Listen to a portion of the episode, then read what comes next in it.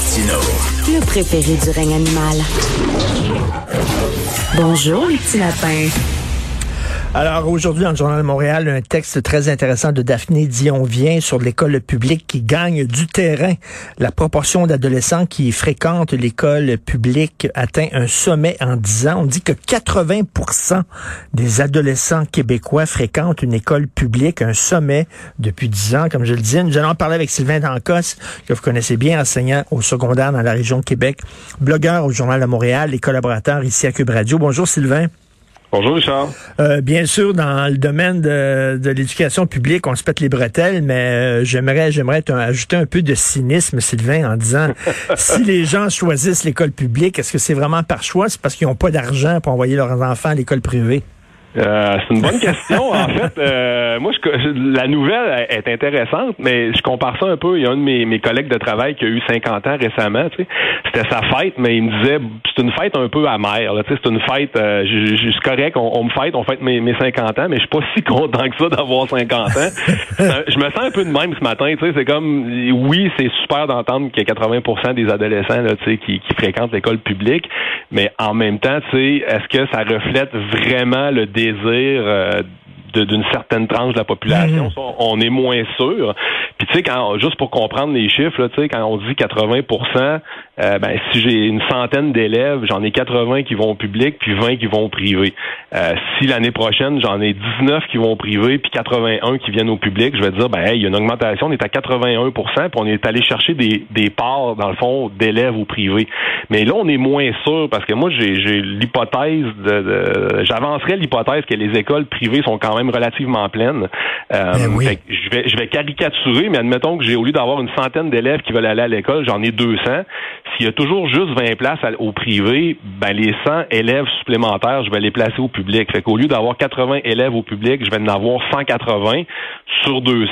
Puis là, on va dire, waouh, il y a 90% des élèves qui fréquentent l'école publique. Il y en a seulement 10% au privé. Mais dans les faits, ces élèves-là n'ont pas vraiment eu le choix. On les a casés au public parce que c'est là qu'il y avait de la place. C'est là qu'il y avait de la place. Et euh, comme je le dis, là, avec la pandémie, tout ça, on traverse une période difficile au point de vue des finances personnelles. Et ça coûte cher. Hein? Envoyer un enfant à l'école privée, ça coûte très cher. Il y a peut-être des gens qui avaient les moyens avant, qui pouvaient serrer la ceinture, faire des sacrifices, mais qui, là, se retrouvent en disant, écoute, je n'ai plus les moyens d'envoyer euh, mon enfant à, l'école privée. Mon, mon, enfant va à l'école privée et j'allais le, je, je vais leur, j'allais le conduire euh, tous les matins et euh, je voyais des enfants sortir d'un taxi tout le temps chaque matin. Puis je me disais, voyons donc, il y, a des parents qui envoient leurs enfants en taxi à l'école, vraiment n'importe quoi. Et finalement, on s'est rendu compte que non, c'est le chauffeur de taxi lui-même qui allait mener ses enfants au privé.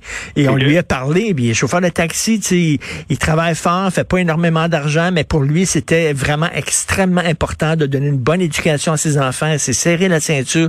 Il fait partie des gens de la classe moyenne pauvre qui fait des sacrifices pour envoyer ses enfants à l'école privée. Mais là, avec euh, avec les difficultés qu'on connaît, pas sûr qu'il y aurait l'argent pour envoyer ses enfants à l'école privée.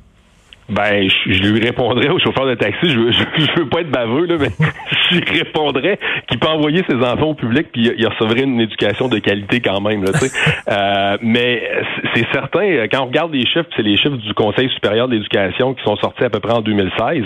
Euh, tu as à peu près 7% des élèves qui viennent de milieux à faible revenu qui vont au privé, 21% de la classe moyenne, puis c'est 72% de la clientèle qui viennent de milieux favorisés. Fait que tu as raison quand tu dis que l'exemple du chauffeur de taxi dans le sens où oui, il y a une certaine tranche de la population, là, 21% euh, de la classe moyenne ou 7% de milieux à faible revenu qui vont fréquenter l'école privée.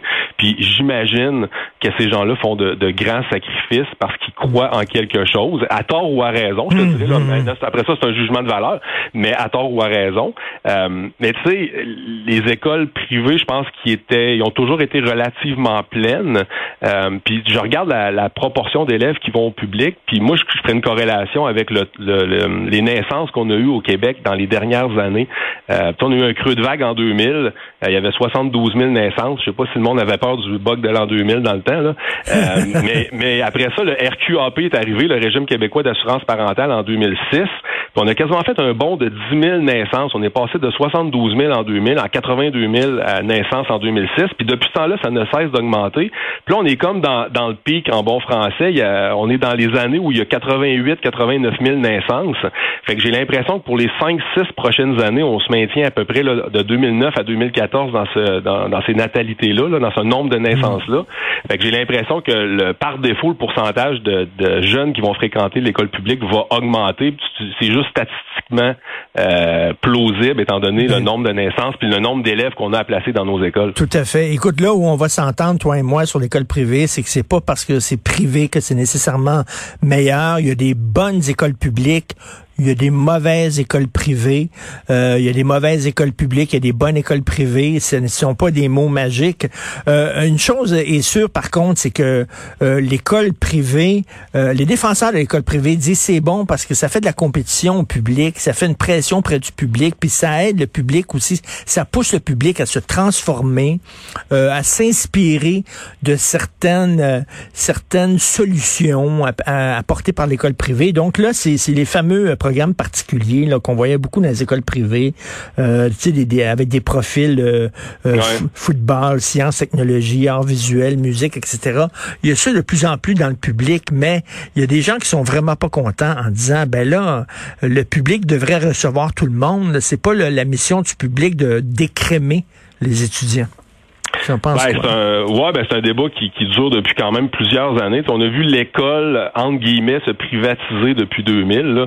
Euh, puis quand je dis se privatiser, bon, c'est que l'école publique a, tenté de calquer l'école privée. Euh, puis tu sais, on se bat, on va être bien franc, là, on se bat pas pour une euh, clientèle là, qui a de la difficulté dans la vie. Là. quand on regarde la compétition entre le, public et le privé, euh, j'ai déjà comparé ça à, la SAQ. C'est comme si la SAQ de ton quartier puis de mon quartier se battait entre elles. Là, se disait Hey, moi j'aimerais ça que tu viennes dans mon espace cellier, tu sais, c'est pas des bouteilles de vin. ben, c'est un peu ça, tu sais. Tu regardes ce qui se passe, puis c'est vraiment les. les tu sais, c'est pas un, un, combat qui est si noble que ça, parce qu'on s'arrache qui? On s'arrache souvent les élèves privilégiés, soit d'un point de vue économique ou d'un point de vue résultat scolaire. Tu sais, il n'y a pas grand monde qui fait des efforts pour rapatrier les élèves qui ont de la difficulté. Fait que, hmm. comme je euh, il y a des, y a des les deux, les deux courtisent le même genre d'étudiants, c'est-à-dire que les, bolés, ceux qui s'en sortent bien, puis les colours, on dirait que personne ne veut les avoir. Ben, c'est sûr que si tu veux grimper dans un palmarès puis bien paraître quand il y a des palmarès qui sortent, mhm. tu vas pas euh, faire euh, semblant là, tu sais. On, joue un peu une game présentement, puis bon, il euh, y en a qui, qui, en sont conscients, d'autres moins là. Mais on s'arrache les élèves souvent, comme je disais, les mieux nantis ou les plus forts à l'école parce que ça nous permet de performer. Cette, cette performance-là, excusez-moi, va attirer une autre clientèle parce qu'il y a un effet boule de neige là-dedans. Hein. Quand tu bien dans un palmarès, ben, c'est parce que tu as des résultats qui t'amènent à bien mmh, performer. Mmh. Mais qui t'amène ces résultats-là? Ben, c'est souvent les élèves qui, qui, sont évidemment les plus performants ou qui ont un, un solide appui à la maison. Donc, des parents qui, des, des, parents qui sont très présents pour leurs enfants. Euh, donc, euh, c'est pas euh, c'est pas euh, quelque chose qui s'est amélioré, je dirais, je dirais avec les années. J'aime bien cette image-là de l'espace cellier pour ces cours-là, les cours particuliers. J'adore ça. Je trouve que c'est une image absolument brillante. Euh, dans, dans son texte, Daphné Dion vient dit depuis quelques années, des écoles publiques tentent de corriger le tir en développant des profils intégrés dans le programme régulier qui sont ouverts à tous les élèves. Oui, ben en fait, euh, oui, oui, ça existe. Ben, je, te, je te dirais qu'à mon école, on a ça depuis peut-être 2007-2008. On avait créé à l'époque un profil sciences. C'était d'ajouter deux périodes de sciences dans l'horaire de l'élève. Donc, euh, l'élève avait plus de sciences. C'était non sélectif. Euh, puis à coût presque nul, je dirais. Euh, puis ensuite de ça, ça a fait de boule de neige, donc un profil hors plastique, un profil euh, bon multisport, etc. Donc les profils se sont multipliés. Mais encore là, moi je trouve que ça nous c'est intéressant d'un point de vue marketing parce que c'est toujours une réponse marketing. Mais si on hmm. regarde ça d'un point de vue école, développement de la pensée critique, euh, devenir meilleur en français, devenir meilleur en maths, euh, devenir un peu plus cultivé par rapport au monde qui nous entoure, euh, développer l'esprit critique, comme je viens de dire on, est à côté de la traque. Il y a personne qui se bat pour dire, hey, moi j'ai un, un, super programme de français. Euh, vous allez voir, vos jeunes vont mieux écrire à la sortie. Euh, on est beaucoup dans l'image, on est beaucoup dans le marketing, on est beaucoup dans le mm. bonbon. Qu'est-ce qui va faire plaisir à l'élève, qui va le rendre heureux, en évacuant un peu la notion d'effort, puis toujours en référant à la notion de plaisir, puis la notion là, du bien-être qui est associé au bonbon que je vais revoir dans mon programme particulier? euh, avec les effets pervers que, que, ça amène, tout ça, de toujours faire plaisir, de toujours dire que c'est que c'est simple, que c'est facile, que ça va être donc bien amusant, donc bien le fun, mais il y a des choses à l'école que tu devrais apprendre, que tu devrais faire, puis des fois, ben, on évacue ça du discours un peu, je trouve. Tout à fait, et euh, c'est bien beau avoir davantage d'étudiants au public, mais il faut aussi attirer des profs, et ça, c'est un autre dossier dont on discutera toi et moi. Merci beaucoup, Sylvain Dancause. Merci. Avec plaisir. Salut, à la prochaine. Bye,